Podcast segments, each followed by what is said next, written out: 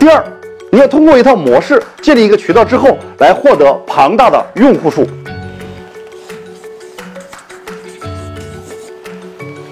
因为你接触到大量的用户之后，当你有大量的用户数沉淀了之后，你发现什么样的货品你都可以销售。